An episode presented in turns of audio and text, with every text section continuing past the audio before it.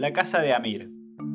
A juzgar por los detalles del mobiliario y de la decoración, la casa de Amir era una obra aristocrática.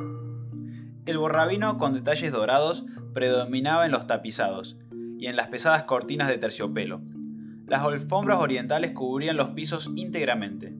Sin lugar a dudas, dijo Ana Ancestral observando la ambientación, Amir es una persona de gusto exquisito. En las paredes, escenas mitológicas y paisajes de lejanos sitios con minaretes y cúpulas se intercalaban en hermosos cuadros con magníficos iconos recamados en oro y plata. El salón estaba iluminado con velas colocadas en candelabros de oro. Muchos objetos de cristal de refinado diseño adornaban los muebles. Una deslumbrante estatua de mármol brillaba con destellos satinados desde un ángulo de la sala. Era Prometeo, ascendiendo hacia los cielos con las alas desplegadas, en plena exaltación al robar el fuego de los dioses. En otro ángulo, un piano muy antiguo era testigo del gusto de su dueño por la música. Grandes almohadones de seda se encontraban dispersos en algunos sectores de la sala formando pequeños grupos sobre el piso, como si allí hubiera habido invitados provenientes de Oriente, acostumbrados a sentarse sobre el suelo. Una enorme biblioteca de madera finamente labrada estaba atiborrada de libros. Ana Ancestral y yo nos lanzamos ávidamente sobre los gruesos volúmenes. Algunos eran manuscritos y otros pertenecían a la época en que ya existía la imprenta descubrimos la Divina Comedia, el I Ching, el Banquete de Platón, la Metafísica de Aristóteles, el Zohar, el Libro del Esplendor. Se alternaban con una colección completa de cuentos infantiles. La Bella Durmiente del Bosque, Blancanieves, La Cenicienta, El Gato con Botas, El Gigante Egoísta, Caperucita Roja, Barba Azul, Ali Baba y Los 40 Ladrones. Nos miramos sorprendidas. Qué extraño personaje debía ser Amir el alquimista. También había libros de poesía y muchísimos otros de arte en la sección de los cuentos infantiles. En otro sector vimos libros de viajes de Marco Polo en varios tomos. Al lado había un grueso volumen de detalles constructivos, símbolos, plantas y fachadas de iglesias medievales. Vimos varios libros de Tantra Yoga, ilustrados con hermosísimos grabados que representaban las más variadas posiciones sexuales, explicadas con líneas de circuitos energéticos. Mira, dijo Ana Ancestral con reverencia, mostrándome diarios de viaje del propio Amir, Egipto, Grecia, Turquía. Un pequeño volumen, el Diccionario de las Hadas, me llamó la atención. También otro diario de viaje a medio terminar, con algunas páginas en blanco titulado La Cabadocia, Astrología, Generalidades, decía otro volumen. Angelología, decían varios tomos de Dionisio el Areopagita. Plantas y flores sagradas, gnomos, ondinas y salamandras, panes del nacimiento. Me quedé sin aliento. Era la biblioteca más extraordinaria que había visto en mi vida. Había perdido de nuevo la noción del tiempo, cosa que suele sucederme al entrar en una librería o ante la biblioteca de la casa de algún amigo. Por un momento olvidé que estaba en Varsovia, que era el año 1945, que todo era extraño e inquietante. Es evidente entonces, pensé, que mis incursiones en las librerías alteran mi estado de conciencia. No bien cruzo el umbral de una de ellas. En todas las etapas de mi vida necesité siempre un tiempo de librerías para seguir viviendo. El placer era igual al que se sentía en ese momento y el olvido de todo lo que no fuera el presente era la señal. Ahora lo comprendía, de pasar del cronos al kairos, del tiempo profano al tiempo sagrado. Ana Ancestral y yo habíamos quedado pegadas a la biblioteca, mientras María supuestamente recorría el resto de la casa. En ese momento se escucharon sonidos de cacerolas y utensilios, como si en la cocina de la casa de Amir alguien estuviera preparando una comida. Se escuchaban risas y un suave murmullo. ¿Habrá ñomos? Nos preguntamos al unísono las dos Anas. ¿Serán las hadas? Me sumergí nuevamente en la biblioteca. La verdadera historia de Adán y Eva, los derviches, templarios, caballeros alquímicos, era alguno de los títulos. Reapareció María, con una amplia sonrisa y varios libros en sus manos. Se diría que conocía la casa a la perfección, como si hubiese vivido allí. Escuchen, dijo, dirigiéndose a nosotras, les contaré la verdadera historia de esta ciudad. Varsovia fue cuna de los alquimistas más renombrados de toda la antigua Europa. Por sus angostas calles caminaron grandes maestros con sus electos discípulos. Este trabajo de reconstrucción se está efectuando en el planeta entero. Lo que en realidad sucede es que estamos construyendo una red que cambiará el mundo en los próximos años tiene que ver con la unión de las tres religiones monoteístas, con el resurgimiento espiritual del ser humano, con un cambio colectivo de nivel de conciencia. Explicó esto como si fuera algo cotidiano, y después desparramó los libros por el piso. Ya vengo, dijo, y guiñando un ojo, desapareció nuevamente por un pasillo. Ana y yo nos miramos. Ya sabes, dijo Ana Ancestral, está hablando de la gran conspiración. Ven, sentémonos en los almohadones rojos y miremos los extraños libros que trajo María. Recetas afrodisíacas, tortas de hadas, recetas para la alegría, recetas para sutilizar el cuerpo denso, condimentos del elemento fuego, hierbas curativas, platos principales y postres para agasajar a los gnomos, platos dulces para compartir con los ángeles. De pronto María regresó con una enorme bandeja de oro y plata, extendió sobre el piso un mantel blanco, bordado, y a la manera oriental distribuyó pocillos de té. En el centro de la tela dispuso una fuente repleta de dulces, tortas y panes recién horneados, todavía humeantes. Luego distribuyó seis platos formando un círculo. Sin embargo, nosotras éramos tres, o dos, según se mirase. Sin preguntar a quien estaban destinados los platos sobrantes, tomamos el té de rosas, jazmines y orquídeas, acaramelado con miel, y paladeamos los dulces más exquisitos y de sabores más extraños que había probado en mi vida. Los platos y pocillos vacíos son un gesto de cortesía, explicó nuestra anfitriona. Las hadas de los ñomos que tanto ayudan en las tareas domésticas se ofenden con suma facilidad si no se los tiene en cuenta. Ah, pero el peor carácter sin duda es el de los ñomos que, cuando se enojan, pueden llegar a hacer destrozos, esconder objetos y realizar todo tipo de travesuras. Son terriblemente vengativos. Las cocinas de los alquimistas son prolongaciones de sus laboratorios. Aquí, sus mujeres, y deben saber que en general trabajan en pareja, preparan platos mágicos que producen los efectos más potentes que se pueden imaginar pero no están solas en la cocina. Siempre una o varias hadas colaboran solícitamente con ellas e inclusive hacen sugerencias que no están en las recetas. Mientras tanto, ellos, los alquimistas, se especializan en preparar licores, por supuesto, de efectos poderosos, ya que elevan los niveles de conciencia a tal grado que a veces se han comentado casos de invitados desprevenidos que, y aquí María se interrumpió misteriosa. ¿Casos de qué? Preguntamos a Ancestral y yo al unísono. Bueno, contestó María, no es para asustarse, pero no conviene abusar del licor de los benedictinos que es el más fuerte. Su fórmula les es entregada a algunos alquimistas muy reconocidos en los mismísimos monasterios. Debe ser tomado en dosis medidas, una pequeña copa por día, y saboreando toda la delicadeza de esta exquisita agua alquímica. ¿Y qué sucede con los excesos? pregunté. Hubo un caso muy sonado, comenzó a relatar María. Amir invitó a un importante señor feudal a compartir un banquete con otros distinguidos invitados. Fue aquí mismo, la casa tenía la misma conformación que están viendo ahora, aunque aún no existía la ciudad vieja tal cual la conocen ustedes en 1945. Esta casa era un pequeño castillo rodeado de hermosísimos bosques y con jardines extraordinarios que despertaban la envidia de todos los señores vecinos. Ese día había aquí una gran fiesta. Amir ofreció a sus invitados una pequeña medida del agua alquímica y el aristócrata en cuestión se sintió tan extraordinariamente reconfortado que pidió a Amir una copa más de su exquisito licor. Este reconociendo los efectos de los licores de los monjes en personas aún no transmutadas y de vibraciones muy materiales, le ofreció un brebaje de mandarinas que superaba ampliamente la anterior, pero el invitado se negó y solicitó a Amir otra copa de licor prohibido.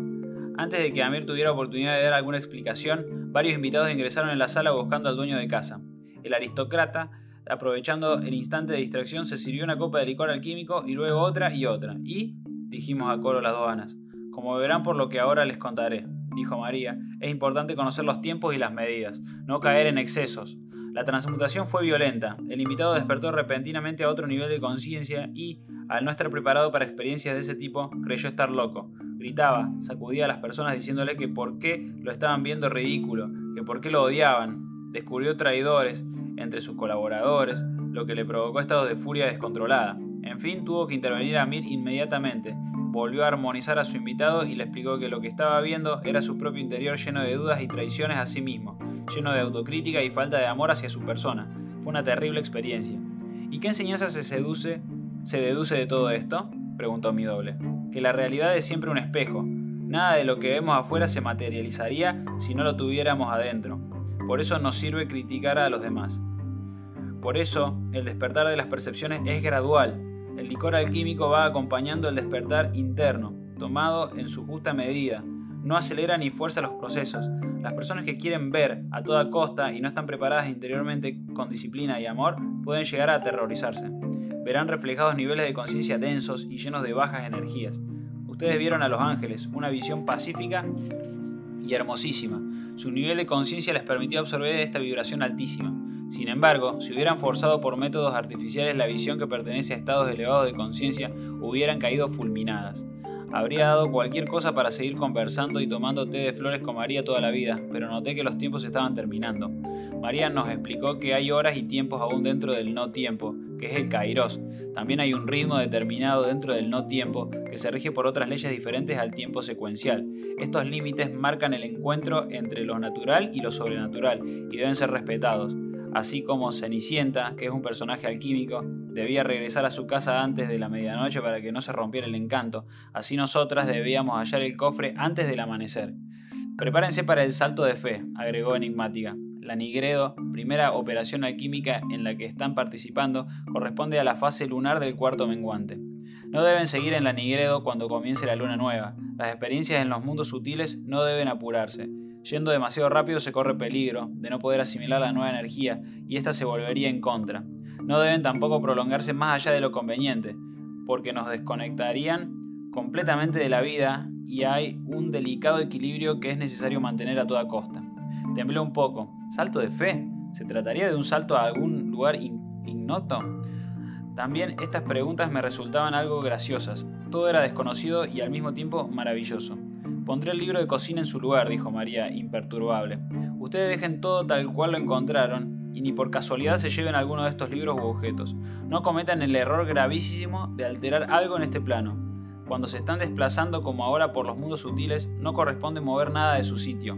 La avidez y el deseo de posesión pueden ser fatales. Se corre un, serio peligro. ¿Necesitamos saber algo más? Pregunté. Las informaciones que necesitan, recalcó María, por si había quedado alguna duda, llegarán a sus manos en el momento preciso, ni antes ni después. No se especula con los conocimientos ni se puede pretender transformarse en su dueño. Recordé algunas situaciones poco claras en mis caminos de aprendizaje. Algunas personas que habían tenido la gracia de recibir conocimientos muy serios y verdaderos habían pretendido transformarse en sus dueños, únicos poseedores y administradores de los caminos tradicionales de crecimiento. Las fuentes son patrimonio de la humanidad, dijo María, leyendo mis pensamientos. Demasiada sangre corrió y se cometieron muchos errores en siglos pasados por pretender manipular las informaciones. Los verdaderos alquimistas jamás ocultaron los conocimientos a quienes se acercaron a ellos con el corazón puro. Mientras María se entretenía mirando no sé qué información que había encontrado en un libro de Amir ancestral, y yo nos resistimos la tentación de abrir otro libro, Guía para conspiradores, iniciados y alquimistas. Estaba encuadernado en un fino cuero de color rojo. Sus hojas se encontraban un poco ajadas y llenas de anotaciones. Se trataba de un breve glosario. Palabras como atanor, prima mater, transmutar, aparecían con sus respectivas definiciones. Muchos de los párrafos habían sido subrayados y muchos márgenes estaban invadidos por anotaciones autógrafas que María reconoció como de puño y letra de Amir. Esto es extraordinario, dije. ¿Podré llevármelo conmigo? Es imposible, contestó precipitadamente María de Varsovia, salvo si el maestro mismo decidiera entregártelo. Déjalo de inmediato en su lugar. Dicho esto, María con suavidad cerró el libro. Descenderemos, anunció, al laboratorio de Amir. Quiero advertirles que entraremos en un lugar íntimo. Amir las ha autorizado a ingresar en su santuario porque están haciendo un viaje de iniciación en los misterios. Así es que descendimos por una escalera que conducía al subsuelo. Mi corazón latía desbocado. La posibilidad de poder entrar en el laboratorio de Amir, el alquimista, era un premio extraordinario, un gran privilegio que borraba todos los miedos y las dudas que había experimentado durante el camino de los misterios. Valió la pena salirse de los senderos conocidos, dije en voz alta. Ancestral se dio vuelta y me dirigió una sonrisa cómplice. Era como haberme visto en un espejo. Abrimos una pesada puerta de hierro negro. El primer lugar que encontramos era el oratorio. Aprendí en ese momento que todo laboratorio suele tener integrado a él, o a veces separado, un espacio dedicado a rezar y a meditar, un lugar sagrado de contacto con el cielo. María se descalzó antes de atravesar el umbral, indicándonos que hiciéramos lo mismo. Sacarse los zapatos, explicó, es dejar afuera las condiciones terrenales, los problemas, los dramas de la pequeña mente. El ego es como un zapato que aprieta y restringe la libertad siempre insistiendo con sus prejuicios y conveniencias. Los pies descalzos, en cambio, se disponen a caminar libres de condicionamientos. El recinto era pequeño y blanco, con techo en forma de cúpula. En, un ángulo orientado al este, sobre una mesa rectangular cubierta con un mantel dorado, había un pequeño altar. Sobre el piso alfombrado, un gran almohadón de seda roja señalaba el lugar donde el alquimista se sentaba o se arrodillaba para orar. Apoyada en la mesa y contra la pared, una imagen conocida brillaba enmarcada en oro y plata, la Virgen Negra. A su lado se veía un icono del Arcángel Miguel, un incensario de oro, un incensario de oro, un candelabro con una vela blanca y un ramo de rosas rojas. En un pequeño cofre de cristal brillaba un rosario de cuentas de ámbar. Otro cofre de oro, recamado con piedras preciosas, tenía en la tapa una leyenda, novenas, pedidos, agradecimientos. Junto a ellos se encontraban la Biblia, el Talmud y el Corán. La pureza del lugar invitaba a sentarse sobre la alfombra y quedarse contemplando el pequeño altar doméstico de Amir. María repitió su advertencia. No se demore demasiado en cada lugar, los tiempos están limitados y pronto amanecerá.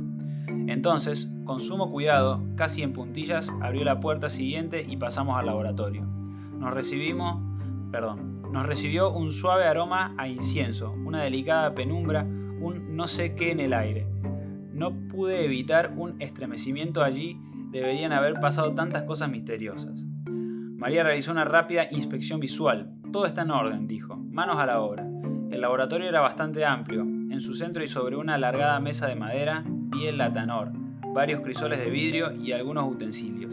El fuego del hornillo debajo del latanor de hierro estaba encendido. Se diría que Amir, el alquimista, regresaría en cualquier momento a continuar la obra. Evidentemente los ángeles habían dejado todo listo. María revisó la llama y observó el color de la materia prima a través del crisol de vidrio que estaba colocado dentro del latanor de hierro. Ordenó la mesa, acomodó los utensilios y nos invitó a tomar asiento alrededor del fuego alquímico. El cuervo estaba posado en el piso, sobre una especie de puerta trampa circular de hierro. El perro negro vigilaba atentamente la entrada al laboratorio. Cualquier sonido extraño proveniente de la planta baja que comunicaba a la calle sería captado por este guardián confiable. Las paredes del laboratorio estaban cubiertas por una biblioteca con innumerables apuntes manuscritos, libros muy antiguos, piedras y campanas. Varios espejos estaban repartidos en lugares estratégicos. Reflejaban la luz entrante por una pequeña ventana redonda que comunicaba con el exterior y que tenía vidrios de un intenso color escarlata. A la par se veía otra ventana, pero cuadrada. La iluminación era como en el resto de la casa, suave y misteriosa, como solo pueden resplandecer las velas. Frascos antiguos de color oscuro con inscripciones manuscritas se alineaban prolijamente en otro sector del laboratorio sobre una serie de estantes. Podían leerse las inscripciones mercurio, azufre, sal, rocío de la mañana, agua bendita, polvo blanco, polvo rojo, elixir, una gran lámina con el grabado del árbol de la vida y varios signos cabalísticos presidía otro sector, donde también había libros de numerología, tarot y astrología hermética. Un volumen encuadernado en cuero color rubí y con letras de oro brillaba a la luz de las velas, los siete principios de Hermes Trimegisto. María vio mi atención concentrada en los libros y dijo sonriendo, los alquimistas conocen el secreto de los números y hacen actuar a voluntad los ritmos vibratorios para realizar las operaciones de transmutación en los tiempos exactos. Conocen el poder del 9, número de gestación, la fuerza del 1, principio de manifestación, la vibración del 2, la extraordinaria potencia del 3, número de todas las divinidades y qué maravilla cuando levantan vuelo las nueve palomas. ¿Las nueve palomas? Pregunté, recordando el mensaje de bienvenida que parecía ser una guía de viaje. María meneó la cabeza. Sí, levantan vuelo una por una, abriendo las puertas que comunican la tierra con el cielo, dijo a modo de toda explicación. Un volumen de tapas blancas y letras doradas titulado Ángeles había llamado poderosamente mi atención. ¿Allí están los nombres de los ayudantes? Pregunté a María sin atreverme a dejar mi lugar cerca del atanor. No solamente los nombres, dijo María, allí están los rituales de invocación más secretos y los ritos de comunicación atesorados por los alquimistas árabes, chinos, judíos y cristianos. Es el libro preferido de Amir, lo lleva a donde va, tiene varias copias. Vi varios instrumentos musicales antiguos sobre un estante, además de numerosas campanas de cristal, de oro, de plata y de cobre. María, pregunté tratando de disimular mi turbación, ¿Amir era músico? Así es, los alquimistas conocen el verdadero arte de la música dijo María con incontenible admiración. Saben que determinados sonidos mueven los éteres y producen alteraciones en la materia densa. Ni qué hablar de su influencia en los estados psíquicos. La música puede purificar, exaltar, sutilizar, armonizar y también acelerar determinados procesos de cambio. La ley de la correspondencia vincula los sonidos con los números, con los metales, con los planetas, con los inciensos, con las piedras y con los cuatro elementos. Los diferentes planos de la realidad están todos entrelazados. Por ejemplo, el número uno es el sol, pero también es oro y es fuego. Y finalmente también debe saber que es diamante. Al ancestral y yo nos miramos intentando retener las nociones herméticas. ¿Comprenden? dijo María mirándonos con ternura. Todas las cosas están vinculadas entre sí. No hay separación alguna entre los reinos visibles y los invisibles. El cielo y la tierra están unidos por hilos sutiles. Son como esa cuerda que tienes en tus manos. ¿Qué es, si no, querida Ana, el hilo de la gracia? Aún no lo sé. Es al mismo tiempo fe y es la línea ancestral que corre por tus venas. También es la cuerda que te conecta con el cielo y con la tierra para que no confundas tu camino. Te fue entregada en otro plano, en el plano concreto, y ahora va hilando todos tus pasos. Al final de este recorrido descubrirás su secreto. Cerca de los instrumentos se veían varias partituras de música alquímica y sobre la pared de piedra un antiguo escudo de la ciudad de Varsovia, con una sirena repujada en plata y oro. Me quedé mirándola fijamente, la luz escarlata de la ventanita redonda le daba un aire extraño, y sus ojos cambiaban de color del verde al azul, al dorado, pasando por el rojo y luego al amarillo. Sentí una extraña somnolencia, creo que las sirenas me estaban hipnotizando y llevándome muy lejos. Escuché un dulce canto, qué maravilla, me sumergiré este hermoso mar turquesa. Ana, gritó María, dándose cuenta de lo que estaba sucediendo. Regresé. Regresa, mírame. Todavía no estás preparada para tratar con las sirenas. Yo temblaba, intentando reponerme. Traté de olvidar el incidente observando con toda atención lo que me rodeaba, disimulando mi turbación. Ancestral me miraba burlona conteniendo la risa. El perro negro se sonreía por lo bajo y hasta el cuervo había abandonado su posición petrificada para posar burlón sus ojos de piedra negros sobre mi rostro ofuscado. Lo miré de reojo. Estúpido cuervo, musité tratando, como siempre, de encontrar un culpable. El perro negro, comprendiendo la situación, dejó por un instante su puesto de vigía y se acercó a mí meneando la cola, amistoso. Todo volvió a la normalidad, si es que se podía llamar así a lo que estaba sucediendo. Observé que, si bien el laboratorio tenía sectores ordenados y perfectamente diferenciados, había un aire austero en su conjunto. Allí tenía cabida solamente lo necesario. Nada estaba de más, cada objeto cumplía una función precisa. María nos explicó que los verdaderos alquimistas, los iniciados, se distinguen de los imitadores, llamados los sopladores, porque estos últimos utilizan todo tipo de instrumentos fantasiosos y objetos aparatosos e inútiles. Los utensilios y objetos del verdadero alquimista, decía, no dan lugar a la técnica, son artesanales. No habiendo en su época instrumentos precisos de medición de la temperatura y de la presión dentro del atanor, los alquimistas se entrenaban en el arte de la atenta vigilancia a los cambios de color y de aspecto de la materia prima. Diciendo esto, María nos mostró con detalle el gran atanor de hierro negro. Además, los falsos alquimistas, en su ignorancia, buscaban solo obtener el oro material y no hacían el trabajo de transmutación interior. No sabían cuál es el secreto de los secretos, el más importante. ¿Cuál, cuál es? Preguntamos ansiosas Ana y yo. El oro es fácil de obtener para quien ya se ha transmutado. Esto es extraordinario, dije a María. Entonces, en la materia prima sobre la que se trabaja en el laboratorio se refleja lo que sucede con uno mismo. Así es, confirmó María. La obra del laboratorio y el trabajo espiritual de crecimiento y de expansión de conciencia son la misma cosa. Pero entonces, pensé, ¿cómo deberemos vigilar nuestra mente traicionera? Nuestros viejos hábitos. Para poder transformarnos en seres nuevos será imprescindible retirar el apoyo que, sin darnos cuentas, damos al sufrimiento. La aparición de una luz en el crisol, dijo María con los ojos brillantes, será la señal de la victoria sobre uno mismo. Indicará que la piedra filosofal se ha logrado. Cuando veas, Ana, brillar la estrella en el fondo del atanor, será también la señal a la que tu propio cambio se ha concretado. Y así obtendré la felicidad, dije. Exactamente. El estado de gracia que se produce en el mismo adepto al culminar la obra en el laboratorio alquímico es equivalente a la felicidad permanente que se obtiene al trabajar con las oraciones en nuestro laboratorio interno. ¡Qué maravilla! dijo Ancestral. Sí, contestó María mirándonos con sus ojos celestes como el cielo. Y también será maravilloso ver aparecer la estrella de los magos en el fondo del crisol alquímico. Después de días, meses, a veces años de persistencia, de fe a toda prueba, de largas jornadas robadas al sueño, después de vigilar la mezcla que va cambiando de color, después de tanto trabajo sobre uno mismo, después de atravesar el negro, nigredo, después de pasar por el blanco, albedo, después de encender el rojo, rubedo, después de persistir y de confiar a una costa, de sentirnos un poco locos, mientras todos allá arriba disfrutan del mundo, nosotros los alquimistas aquí abajo en el laboratorio esperamos, esperamos pacientemente, regulando el fuego, esperamos la señal, y finalmente llega la victoria. La estrella encendida en medio de la penumbra y la soledad del laboratorio nos confirma el triunfo. Te puedo asegurar, siguió diciendo María emocionada, que en ese momento el alquimista cae de rodillas y llora de felicidad. Pero a veces el fuego es demasiado pujante, dijo dubitativa, o demasiado débil. Tienes razón, el fuego no debe ser muy intenso, podría quemar la materia prima. No muy suave, podría ser insuficiente para desatar el proceso de transmutación. En alguna fase de la obra no se podrá dejar de observar el atanor ni un solo segundo. Hay movimientos clave que, si son desatendidos, pueden provocar la pérdida de todo el trabajo y en ese caso habrá que comenzar de nuevo. Sabía muy bien de que estaba hablando María. Recordé instantes clave en otras etapas de mi vida, en que abandoné la vigilancia sobre mí misma, me deprimí, dejé entrar a las fuerzas malignas y me dominaron los miedos. Después, siempre tuve que hacer un duro trabajo para volver a encontrar el equilibrio. El atanor puede explotar si hay demasiada presión interna, advirtió María. También corremos peligro de explosión en nuestras vidas, reflexioné, fascinada con la comparación, cuando actuamos con soberbia y acumulamos violencia en nuestro interior. El alquimista trabaja con energías poderosas, que en la actualidad son conocidas como fuerzas atómicas. Opera con los principios básicos del universo y en su laboratorio miniaturiza, reproduce el primer estado previo a la creación del mundo. Un estado de pureza sin par. Un verdadero adepto sabe que no puede distraerse y dejar librada su obra a peligros imprevistos.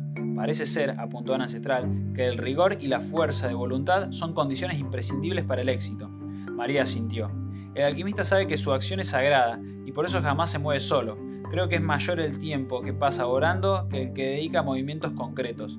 Por eso no son admitidos como discípulos, acotó Ana Ancestral orgullosa, ni curiosos ni seres de mente profana. No tienen persistencia suficiente para iniciar un camino tan ambicioso y magnífico. Ah, dijo María mirando los espejos como recordando alguna historia pasada.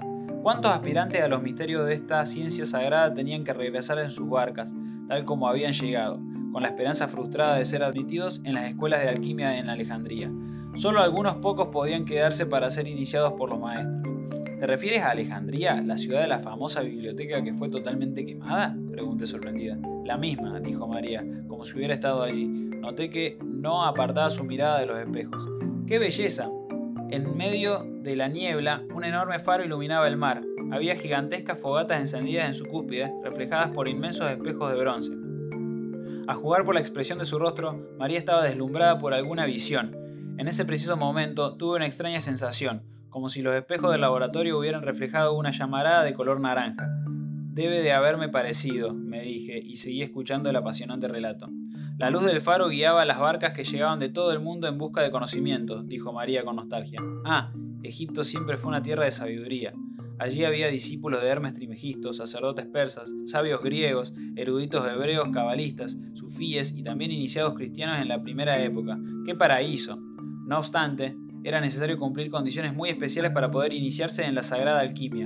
En el mundo moderno, los conocimientos en cambio son transmitidos de diversas formas por la conspiración, que también elige a los discípulos. ¿Entregando los sobres? No solamente, dijo María, mirando fijamente el espejo. Antes del fin del milenio, en el mundo entero tendrá lugar aquello que llamamos la gran conspiración. Estamos esperando instrucciones. Hay una señal que deberá aparecer en los cielos en esos tiempos venideros. Todas las tradiciones alquímicas están esperando la consigna para develar su existencia. Miré intrigada el espejo. Esta vez me pareció ver una especie de cometa muy brillante reflejado en él. ¿Sería mi imaginación o algo estaba pasando allí? María parecía no haberse dado cuenta. Nuestra tradición alquímica, le seguía diciendo, es la judeo-cristiana y abarca, como debe saber, la tradición hebrea, la cristiana y la maometana. ¿En todas sus formas? Bueno, como siempre sucede, se adelantan a los tiempos solo las líneas de avanzada. ¿Cuáles son en nuestra tradición las avanzadas? La de los cabalistas, entre los hebreos, la de los cristianos primitivos, entre la cristiandad, y la de los sufíes, entre los mahometanos. María, rogué, cuéntame más sobre la mágica Alejandría. La escuela de Alejandría floreció entre los siglos 1 antes de Cristo y 4 después de Cristo. Allí se iniciaba a los adeptos en todas las tradiciones, aún en los después prohibidos cultos mistéricos, como por ejemplo el de Afrodita. Me quedé sin aliento. Al mirar de reojo el espejo, vi que en él se estaba reflejando una fiesta a orillas del mar. Parecía tratarse de una celebración. Todos debían pasar por la iniciación en estos arcaicos rituales porque contenían los principios de la magia natural. La alquimia toma conocimientos de ritos muy antiguos, en ella intervienen el aire, el fuego, el agua y la tierra, los mismos elementos con los cuales está formando el universo. Ya lo comprobarás por ti misma. Los espejos reflejaban las palabras de María, o ella estaría leyendo en ellos lo que relataba. Busqué con la mirada ancestral para comprobar si esto era producto de mi imaginación. Me sorprendí al verla mirar los espejos como si se tratara de pantalla de cine, Y no solo ella, el perro y el cuervo mantenían la vista fija en las cambiantes formas reflejadas en la penumbra. ¿Sabían que en el laboratorio se reproduce la creación paso por paso? dijo María apartando su vista del espejo. Las imágenes desaparecieron de inmediato. El perro volvió a su puesto de vigía, el cuervo se puso a picotear maíz de un plato que los ángeles le habían dejado preparado. Sí, continuó María, primero se traslada la materia prima a su pureza original, calcinándola a través del fuego alquímico en la etapa llamada nigredo. En esa fase, el mismo alquimista retorna a su estado de inocencia primordial, rompiendo todos los esquemas, los hábitos, las creencias adquiridas. Regresa de esta manera el orden luminoso y correcto a la materia original, es decir, al propio alquimista. Y todo recomenzará entonces desde un nuevo punto de partida. ¿Comprenden? Querría quedarme para siempre en ese sitio, dije, contigo explicando los misterios, dando vida a los espejos, preparando exquisitos té de flores, enseñando alquimia. Y era cierto, había olvidado por completo la persecución de Mara, incluso me había olvidado de mí misma. Este estado, pensé, donde algo grande, misterioso, apasionante nos cobija bajo sus alas, es lo más parecido a la felicidad. Ah, olvidarse de uno mismo, ser parte del asombro y el descubrimiento. ¡Qué placer! Sentí que comprendía a los alquimistas, que podría llegar a ser uno de ellos si me lo permitían. María, pregunté intrigada, ¿para qué tiene Amir estos espejos? Los espejos son objetos mágicos, los alquimistas saben cómo usarlos. Pero, ¿para qué sirven? insistí. Estos pequeños espejos, móviles y graduales, se proyectan al mismo tiempo en el atanor y reflejan dentro las energías que el alquimista necesita para proseguir con la obra, por ejemplo, la luz de las estrellas o un rayo de luna llena. También suelen consultarlos para percibir el pasado o el futuro, pero ese conocimiento se reserva a los iniciados. A todo esto, ¿sabes qué es el Spiritus Mundi? Me preguntó mirándonos a las dos, a Ana Cestral y a mí, la pasajera del vuelo 377, como si fuéramos la misma persona. Negué con la cabeza, ávida por conocer más secretos. Es el Spiritus Mundi, o alma del mundo, es el principio vital, la fuerza que mueve el universo en manifestación. Es llamado energía, vitalidad, se halla en estado puro en la naturaleza y está atrapado, y a veces sofocado en nuestro interior. ¿Cuándo? Cuando tenemos miedo, cuando nos sentimos tristes o no somos lo suficientemente felices. ¿Acaso es lo que llamamos energía en nuestro mundo moderno? Exactamente. El alquimista trata de captar el spiritus mundi, sabe que vibra en el aire, en los rayos solares y lunares, en la naturaleza. A veces también logra atraparlo en alguna estrella fugaz que capta en los espejos. También consigue tener enormes dosis de energía siendo bueno. ¿Bueno? Sí, porque siendo bueno está en armonía con el universo, dijo simplemente María conmoviéndome. El alquimista también recoge el rocío de la mañana, en determinadas épocas del año y con luna creciente. El rocío es agua del cielo, pertenece a las aguas de arriba, es energía preciosa, purísima. ¿Sabías que las flores, los animales, los niños, los alquimistas tienen enormes cantidades de energía porque vibran en sintonía con el alma del mundo? Jamás olvides la ley básica de los mundos sutiles. Pequeñas acciones, grandes efectos. ¿Cómo sucede con el atanor, verdad? Precisamente, dijo María, el reflejo de una estrella fugaz proyectada sobre el atanor es más fuerte que el mismísimo fuego aplicado en forma directa sobre el metal burdo. Nuestras oraciones son pequeñas acciones con grandes efectos, mueven las fuerzas del universo, tienen la misma potencia de una estrella fugaz. Hubo un profundo silencio como si hasta los ángeles contuviesen el aliento ante las perturbadoras palabras del alquimista. Entendí muy bien la ley de los pequeños movimientos en el plano sutil y sus poderosos efectos en el mundo material. Nos quedamos mirando el fuego que ardía bajo el atanor. De pronto, María se levantó para observar el crisol. La energía, dijo, opera sobre la materia. Nunca podrá ser al revés. Iría en contra de las leyes del universo. ¿Comprenden la potencia sutil que tiene tanto una estrella fugaz como una oración? Sí, comprendemos, dijo a coro Cetral y yo.